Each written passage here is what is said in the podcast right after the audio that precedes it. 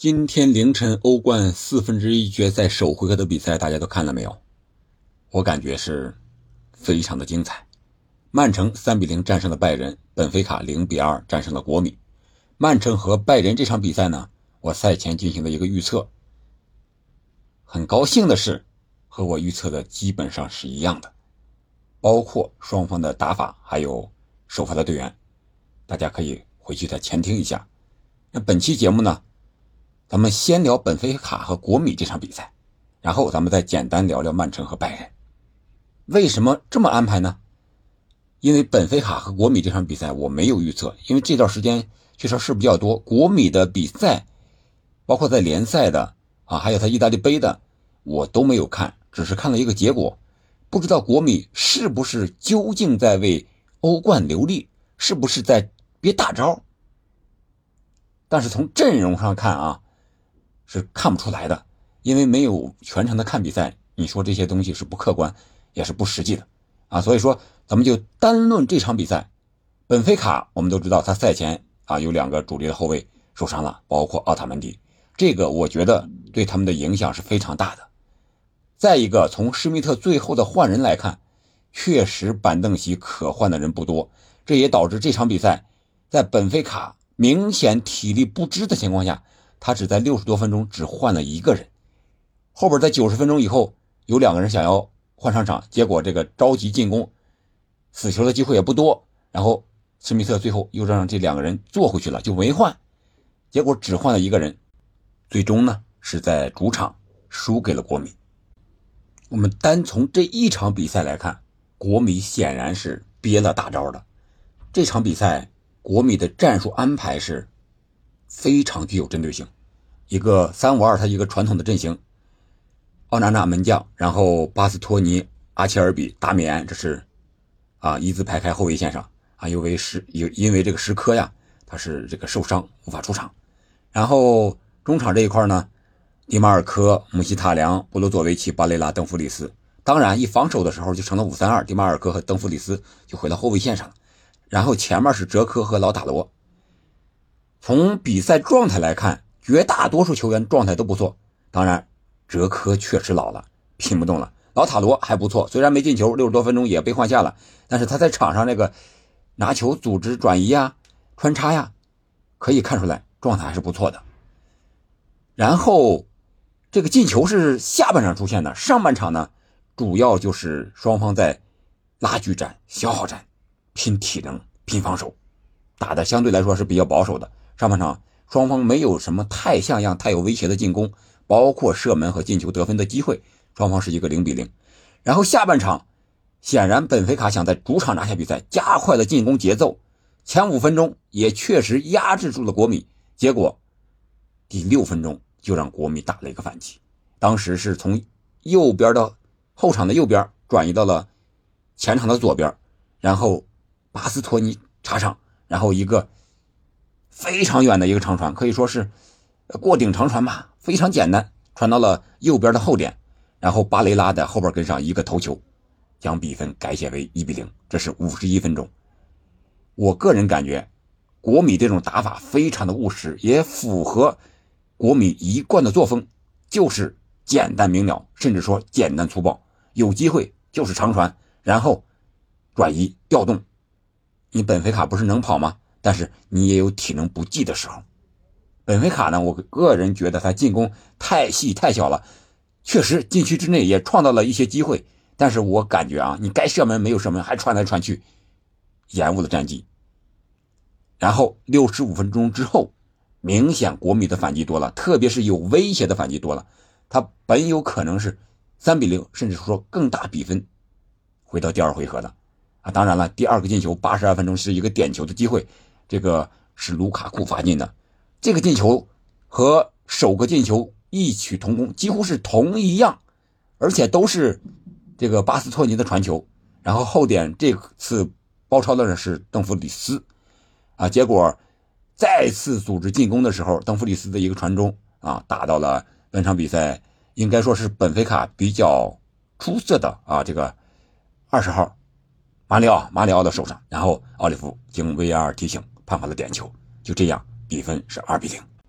这就是这场比赛啊，我个人感觉国米的机会能够在客场拿下本菲卡，而且是二比零，到了主场应该是没有问题了。本菲卡呢，我个人感觉啊，他是有点一个是人员受伤有影响，再一个本场比赛施密特的战术调整确实太晚了，换人一个是少，再一个就是换人时间太迟，导致了体力不济。然后啊，造成的失误过多，你想想，体力不济就可能带来什么呢？一个是精力难以集中，是吧？我们都知道，这个你没体力的时候，你就总想歇一歇啊。踢过球的可能都知道。然后就是动作变形，准确性偏差。本来能传好的球，结果你传不好了；本来是传给队友的，结果你传失误了，传给对手了，这不让人打反击吗？再一个就是。动作慢，反应也慢，容易造成这个被动的点球啊！我觉得这些东西可能就是体力下降，没有及时调整，或者说是巧妇难为无米之炊，一些人员的伤病导致了本菲卡到目前这场比赛在场上出现了一些被动的局面。好吧，这场比赛我们聊到这儿，我们再聊聊曼城和拜仁这场比赛过程。我想大多数人可能都知道了，我就过多的不说了。我就有点担心呢，就是对于曼城来说，三球稳了吗？在主场能够取得三个球的大胜，首回合三个球应该说是非常可喜的一件事情。但是啊，三个球被逆转的球队也有，像什么，是吧？大巴黎呀，什么巴萨呀，都这些豪门曾经被逆转过，而曼城呢，也曾经被逆转过啊。是吧？是上个赛季皇马给他逆转过。我为什么这么担心呢？有这么几点考虑：一个是瓜帅有时候想的可能太多了。这场比赛瓜帅没有怎么整活，所以说干净利索的三比零拿下了拜仁。瓜帅有时候我感觉现在他的心里可能压力更大一些。你像之前没拿欧冠啊，说是没有中锋什么之类的，现在把最顶级的中锋哈兰德。给你配上了，状态又这么好，如果你拿不下来，将会有什么样的后果？所以我觉得瓜迪奥拉呀，有时候可能考虑的就是太超前了，太多了。另外一个就是，丁丁是本场比赛瓜迪奥拉唯一换下的一个人，是六十八分钟，是阿尔瓦雷斯给他换下了。在这之前呢，丁丁在场上有一些看似受伤的一个动作，是吧？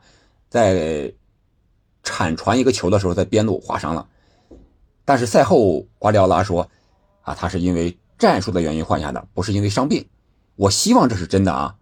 瓜迪奥拉之所以这么说，我想一方面可能事实是如此，另一方面也说明人家瓜迪奥拉自己说是吧？我的换人能力强啊，因为丁丁在场上那会儿还是一比零呢，丁丁一下场，阿尔瓦雷斯一上，五分钟之内就是二比零。三比零了，你想一想，这个自我表扬也算是。但是这个事儿我们不知道，希望丁丁没有受伤，因为他对瓜迪奥拉来说，对曼城来说太重要了。这场比赛丁丁打了将近七十分钟，虽然没有参与进球助攻，但是那种表现、那种状态还是非常好的。另外一点就是拜仁他这种球队的底蕴和有进入四分之一决赛的决心，包括管理层也好。包括球员也好，包括图赫尔也好，肯定是想进四强、想赢曼城的。